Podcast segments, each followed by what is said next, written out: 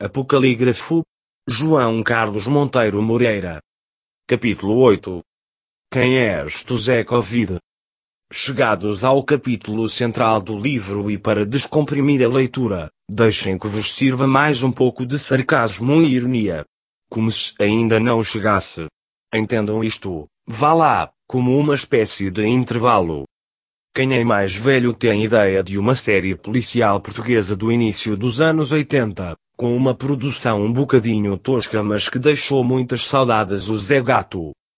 Tinha uma música de genérico fantástica e muito brilhuda, onde a letra se perguntava quem és tu Zé Gato. Aproveitando o mote, vou falar-vos de um curioso personagem Jeremias o Fora da Lei. Não. Esse é outro, também muito bom.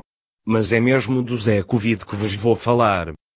Chega a ser desconcertante a facilidade com que as pessoas são conduzidas pelos governos, mas se pensarmos bem nem é de estranhar pois desde o berço ninguém é ensinado para pensar pela própria cabeça.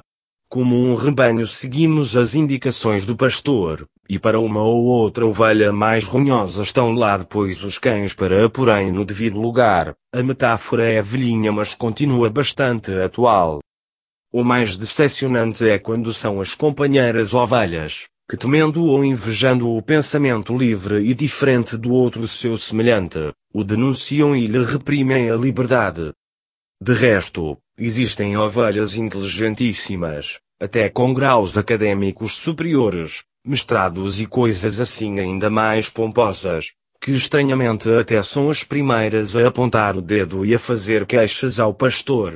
São aquelas que andam sempre em redor dele, à conta de umas magras côdeas de pão duro que o pastor traz nos bolsos e que lhes vai dando. Normalmente são até as que têm os melhores e mais sonoros badalos, que dão depois o sinal às restantes quando é para partirem para outra pastagem. O Zé Covid faz parte justamente desse grupo. São o tipo de pessoas que seguem escrupulosamente o que ouvem na televisão. Como se estivessem numa missa, sorvem com sufrego e dão cada palavra dita, que replicam depois a os outros, antes nas mesas dos cafés agora mais nas redes sociais. Mesmo as medidas mais ditatoriais, que lhes restringem a liberdade e os prejudicam, são aplaudidas, seguidas e incentivadas. Sabem os números todos da pandemia, os internados, os mortos, as camas ocupadas, quais são os hospitais que estão em situação crítica, etc. Nas localidades mais pequenas conseguem até nomear um a um quem está ou já esteve infectado, nada se lhes escapa. Usam termos como confinamento profilático, achatar curvas, nova normalidade, o valor do R, nova estirpa e crescimento exponencial. São catedráticos em Covid e se necessário for, debateriam taco a taco com o melhor especialista da praça. Nas redes sociais são autênticas rapinas, sempre à caça de quem questiona as medidas do governo, não hesitam a catalogar os que têm opinião contrária do irresponsáveis, de serem de extrema direita, aprendizes de Trumps e Bolsonaros e até de assassinos de velhinhos. E que são eles os culpados dos números estarem como estão. Rematam com frases do género quando for um dos teus familiares já não falas assim, ou quando estiveres ligado ao ventilador já pensas de outra forma, ou ainda anda tudo na rua como se nada fosse, assim não vamos lá. Também gosto muito daquela ao teu avô pediram-lhe que fosse para a guerra, a ti só te pedem que fiques em casa e por aí fora. Cidadãos exemplares para todos os demais, são autênticas ferramentas de propaganda do governo. Sempre disponíveis para ajudar os outros copiam e colam aqueles textos de eu estou aqui, se tiveres desempregado e se não tiveres de comer, não tenhas vergonha de pedir, blá, blá, blá. São os primeiros a agradecer aos presidentes de Câmara, Junta e DGS pela informação diária, colocando emojis de cara zangada e a chorar, e escrevem frases como, isto está a ficar mal, que Deus tenha piedade, Nossa Senhora nos proteja. E fica em casa eu não posso, mas tu sim, partilhando depois nas redes essas publicações.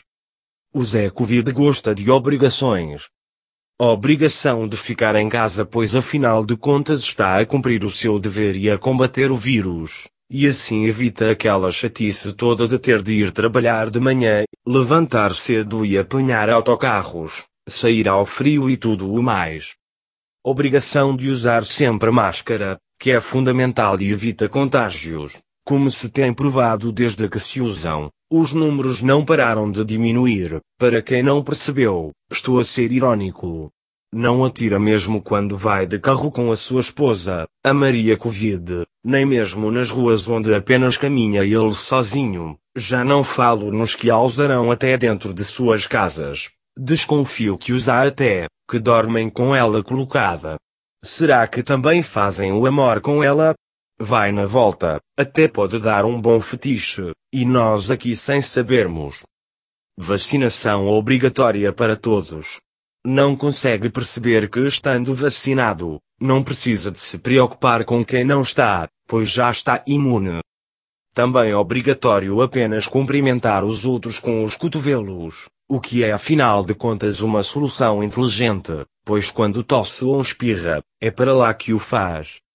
Obrigatório ainda usar sempre, a toda hora e em todo o local, essa mistela miraculosa que é o álcool gel. Alguns há até, que já lhes salta a pele das mãos, mas tem que ser, pois assim o bicho não entra. Se chegaste ao final deste texto e te identificaste com algum ou vários destes relatos, provavelmente estarás bastante aborrecido e até defraudado por teres comprado este livro. Para te compensar e menorar a tua sensação de perda, vou-te contar uma anedota gira. Dois animais encontram-se e um pergunta: Que animal és? Tu? Sou um cão-lobo, respondeu o outro. Um cão-lobo? O que é isso? Sabes? A minha mãe era uma cadela e o meu pai era um lobo. Ah, percebi. E tu, disse o outro, que animal és tu? Sou um urso formigueiro. Vai mentir pro caralho. Vai ficar tudo bem. Quase me esqueci da desta, também sai muito.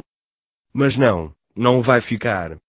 Apocalígrafo João Carlos Monteiro Moreira. Fim do capítulo 8. Quem és tu Zé Covid?